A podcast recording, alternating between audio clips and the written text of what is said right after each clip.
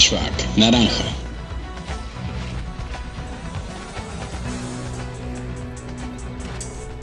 Bueno, bienvenidos a otro capítulo de Flashback Naranja. Eh, finalmente volvió la liga que tanto estábamos esperando. nice. Volvió la NBA con unos partidazos. Eh, vimos jugar a todas nuestras estrellas, eh, nos sacamos todas las ganas que veníamos acumulando. Ya era hora. Y estamos acá en un capítulo nuevo con mi compañero Santi. ¿Y a quién tenemos de invitado hoy? Y primero que nada, decir que estamos muy contentos con la vuelta a la NBA. Me encanta. Hubo muchos partidos, estuvimos sintonizando un poco de todo. Tampoco es que miramos todo, todo. No vamos a decir que venimos a, a- de mirar todo un partido completo de los Sacramento Kings, Nah, ni un pedo. porque estaríamos mintiendo. Pero bueno, estamos acá con Kevin Chareun, que es entrenador de básquet, es prensa en la Confederación de Básquet de Argentina y sobre todo hace un muy buen contenido en Twitter. Y te damos la bienvenida, Kevin, a Flashback Naranja. ¿Cómo andás? ¿Cómo están chicos? Muchísimas gracias por la invitación. Eh, ¿Cómo andan ustedes? ¿Todo bien? Por acá también, la verdad que entusiasmados con la vuelta de la NBA.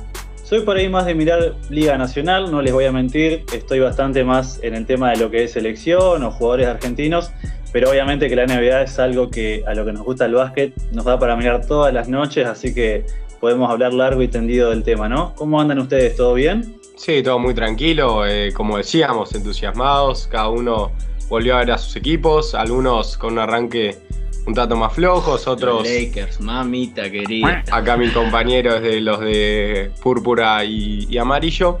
Por mi parte, los Heat le hicieron un lindo partido al último campeón. Pero bueno, Santi, Sí, porque bueno, como vos decís, cada uno tiene sus equipos, cada uno tiene sus jugadores fetiche para mirar, sus estrellas favoritas. A algunos les puede gustar Kevin Durant, a otros LeBron, Chris Paul. Hay para todos los gustos, pero el que sin dudas es un show noche a noche y que da para sentarse a mirar y disfrutar es Steph Curry, que arrancó con toda la temporada.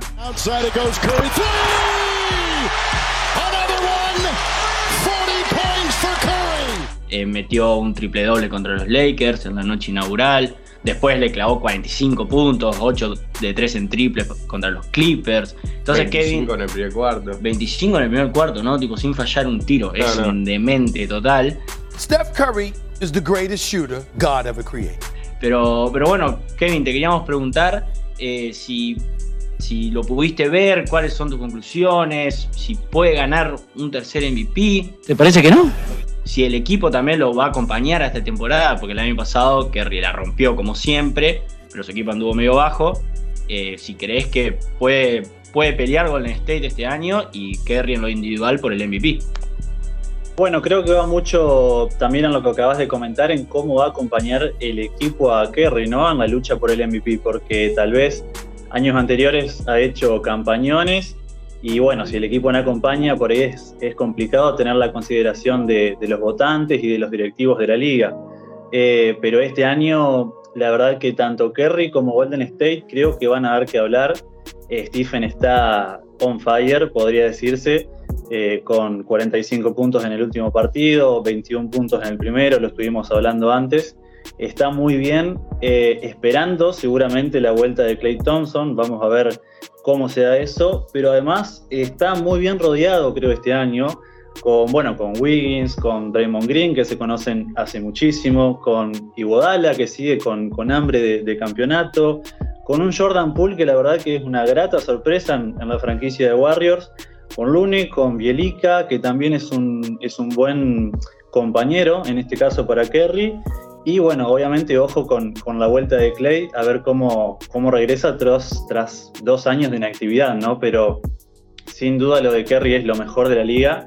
Eh, era una lástima que los años anteriores se lo veía luchando contra corriente, teniendo que tirar Sí, sí. eh, del barco prácticamente solo, con un Draymond Green que a veces tenía que hacer de anotador y obviamente las características de Draymond no son de una segunda espada anotadora, ¿no? Es un, siempre tuvo un rol más de obrero en Golden State, era el, el Rodman de los Chicago Bulls, podría decirse, ¿no? Claro. Ese es, es el rol de Draymond Green.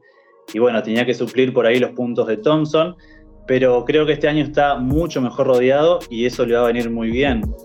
Creo que también eh, hay que hablar un poco de la nueva regla esta, ¿no? De la NBA con el tema de, de los triples que están por ahí desprotegiendo a los atacantes o protegiendo un poco más a la defensa, o en definitiva buscando un poco más de dinamismo ¿no? Eh, en el juego de la NBA que se ha hecho muy largo en los últimos años, a, lo que nos gusta ver, sí, a los que nos gusta ver NBA, tres horas de partido es muchísimo, ¿no?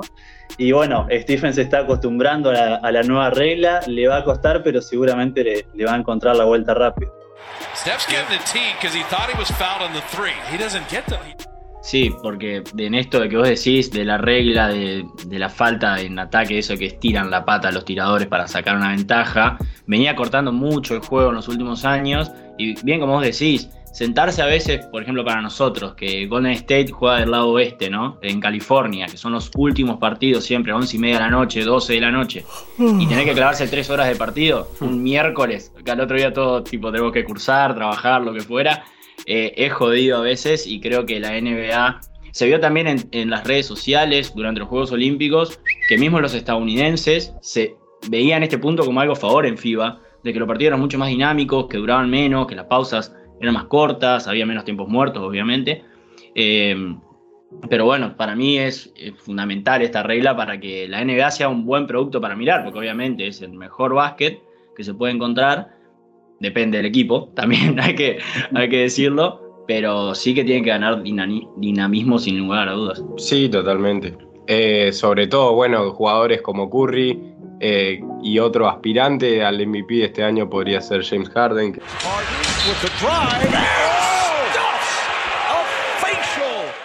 sacaba mucho provecho de estas faltas, cortaba el juego. Trey Young otro. Pero, pero bueno, eh, te vemos acá en cámara con una remera de Denver. Y nos da pie, obviamente, a hablar de Facu Campaso.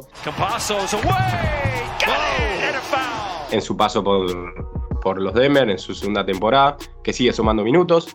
Pero vamos más hacia los otros dos argentinos que están jugando, que el otro día en una charla de conferencia, el coach de Oklahoma dijo eh, por una pregunta que le hizo Leo Torres, un amigo, amigo de la casa, em, que lo estaba dejando afuera de la rotación de OKC a Tortu. Y sin embargo, el otro día eh, lo metió unos minutos. Pero minutos, hay que decir que fueron minutos basura, eh, unos ocho minutos ahí en una derrota, porque Oklahoma es de lo peor que se puede ver en la NBA claramente. Y... Entonces, bueno, no, nos dejó sospechas. Y también el otro día que Volmaro no ingresó, no tuvo ni un solo minuto en Minnesota. Entonces, ¿vos creés que a estos dos jugadores eh, es para preocuparse, es para darle más atención, eh, o hay que tenerle paciencia a que vayan desarrollando su juego y encontrar su lugar en sus respectivos equipos? Mira, específicamente hablando de Deck, eh, la verdad un poco me preocupa, pero me preocupa más la, impredecibilidad por ahí de lo que puede llegar a pasar. Eh, es fácil, eh, perdón, es difícil justamente predecir cómo puede rotar el equipo el entrenador de Oklahoma, porque es una franquicia que está, pero en plena reconstrucción, que tiene de acá a cinco años 36 picks del draft. Entonces, es algo que, realmente es difícil de, de saber o de ver cuál es el lugar que va a ocupar Deck. La temporada pasada llegó casi al final con un contrato sumamente barato que le salió a la, franquicia de Oklahoma. Era una especie de dinero que tenían por ahí de sobra, literalmente. Entonces, bueno, fue una apuesta, creo que buena apuesta, pero claro, los 10 partidos que jugó Deck el año pasado podría decirse que no contaban, ¿no? Deck promedió 20 minutos aproximadamente, 8 puntos, y la única victoria que tuvieron fue contra unos Clippers, que la verdad fue una victoria sumamente sospechosa, ¿no? Sí, Pero... fueron para atrás. Tal cual. No querían cruzarse Lakers. ¡Cagones! Exactamente. Pero bueno, este año ya me había preocupado un poco en la, en la ¿no? Cuando se hablaba de Deck al Barcelona, fue un rumor que duró poco, eh, pero que se instaló y ahora viéndolo jugar eh, pocos minutos o prácticamente nulos minutos en, la franquicia, eh, sí, sinceramente me da un poco de preocupación porque también la NBA tal vez le cueste ver los intangibles que te puede llegar a dar un hombre como Deck, ¿no? Que va al rebote como loco, que puede defender prácticamente las cinco posiciones, que cuando se la das resuelve, porque, a ver, si vos me decís ¿A quién se la damos para que haga algo? No sabemos realmente qué hacer. Dásela al Tortu porque algo te va a sacar, ¿no? Un tiro a pie firme, eh, te va a atacar a la defensa cuando menos se la espera. A ver, lo primero que hizo en la NBA fue atacar a Zion Williams. Este muchacho me llena de orgullo. Eh, el Tortu es, sí es un inconsciente, pero claro, no habla tanto, no gesticula mucho, es sumamente tranquilo, humilde. Y por ahí el mercado de la NBA es un poco reacio con, con ese tipo de jugadores que no son marketineros, que no te venden tanto. Obviamente no tiene tanto que ver con el básquet, ¿no? Eh, habrá que ver qué es lo que demuestra Deck en los minutos que le toca entrar, cómo está en los entrenamientos con el equipo, pero la franquicia en sí de Oklahoma es una incertidumbre total en este momento. Eh, están jugando justamente para, para reconstruir. Eh, los, los, mejores años de Oklahoma justamente vinieron de, de, muy buenos picks, con Durán, con Westbrook, con Harden. Eh, en algún momento fue Paul George a la franquicia, pero esos años obviamente ya pasaron. Y bueno, a Deck le tocará remarla.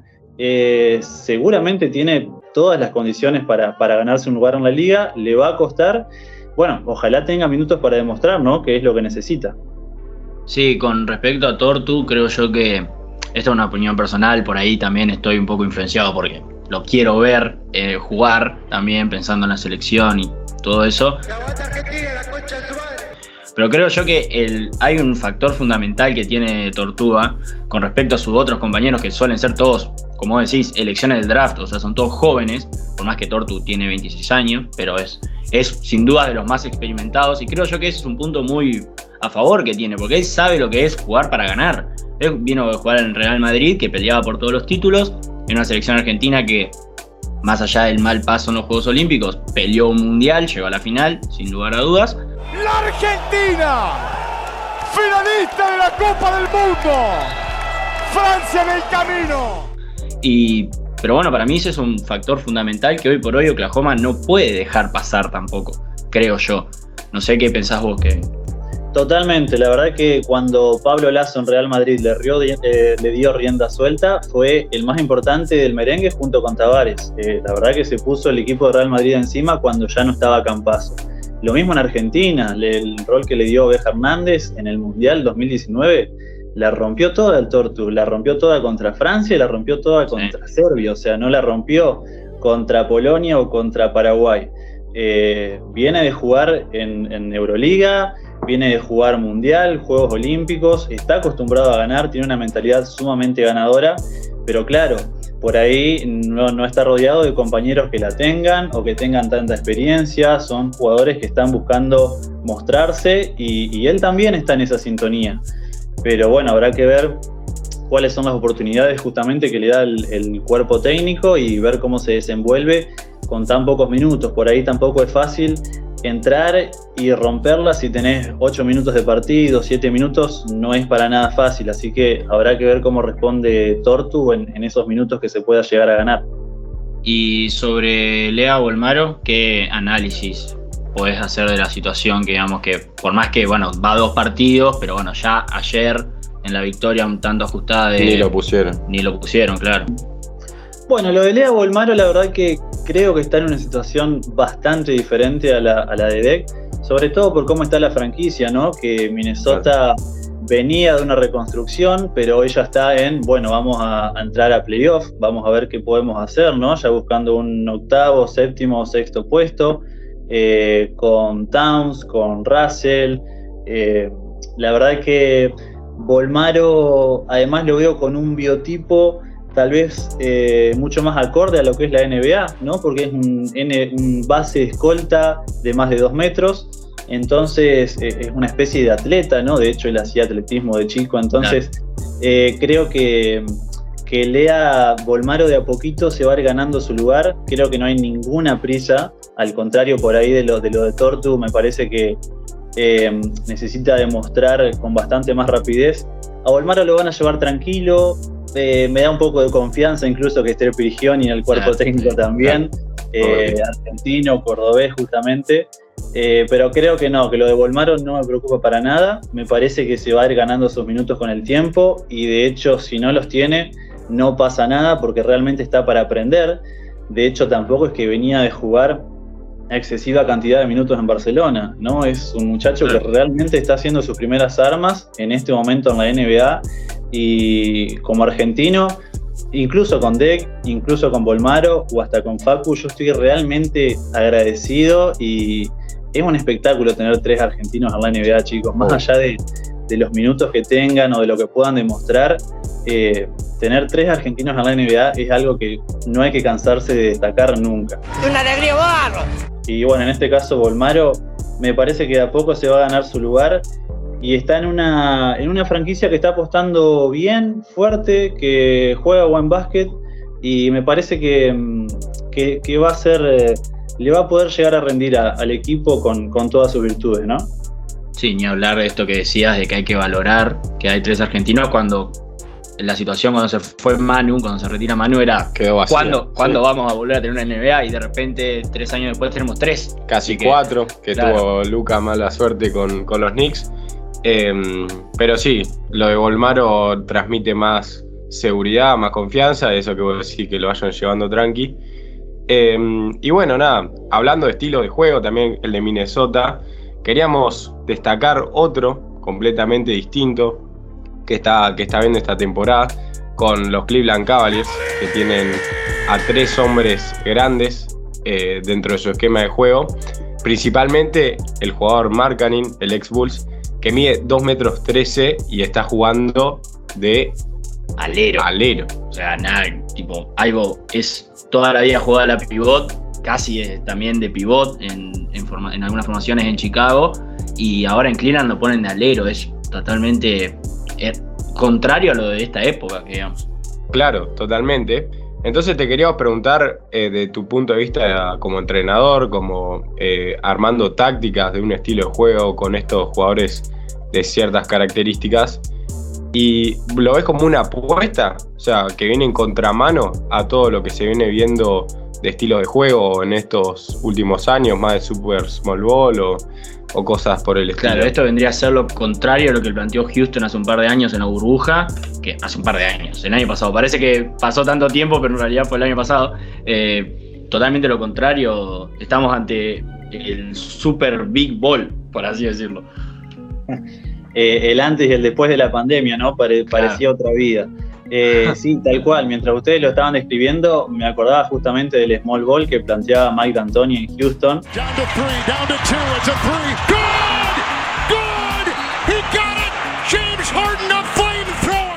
Donde, bueno, PJ Tucker hacía las veces de pivot, que, eh, digamos, eh, es un pibe que, un, jugador que no mide más de 2 de, dos metros, 2 metros 5, no sé cuánto tendrá Tucker, pero es un pivot que con suerte puede jugar de ala pivot, ¿no? Eh, pero bueno, Markkanen eh, tiene buen lanzamiento, hay que, hay que rescatar eso. Eh, y lo de Cleveland es una apuesta y, creo que la franquicia también está en un momento como para, como para poder probar, ¿no? no creo que no están aspirando a puestos de playoff. viéndolo jugar un poco a Cleveland, estoy contentísimo con que esté Ricky Rubio protagonizando. La verdad que me encanta. Rubio again to the bucket. Ricky Rubio más allá de que nos tenga de hijo en el plano internacional, eh, Ricky es alguien que, realmente me encanta verlo sonreír, verlo disfrutar.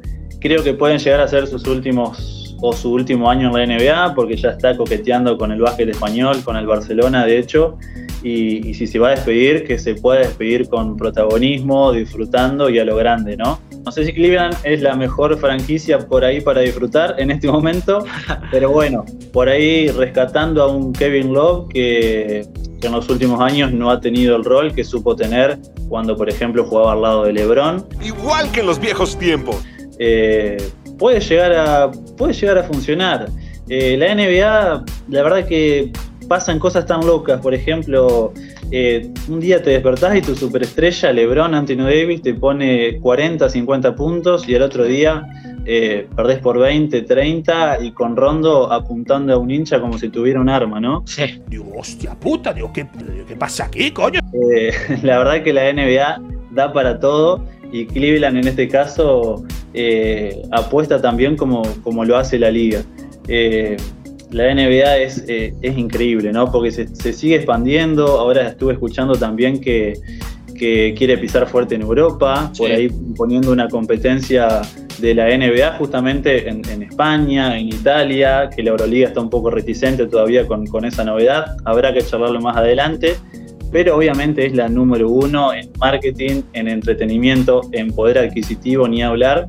Y las franquicias, eh, bueno, acompañan, ¿no? Apuestan e intentan cosas nuevas y está bien y puede funcionar. Sí, esto de que decíamos de que todos los equipos este año tienen algo interesante para ver. Porque fíjate, ¿quién iba a decir que en la primera semana íbamos a hacer un episodio de nuestro podcast y íbamos a hablar de Cleveland Cavaliers? Nah, de locos.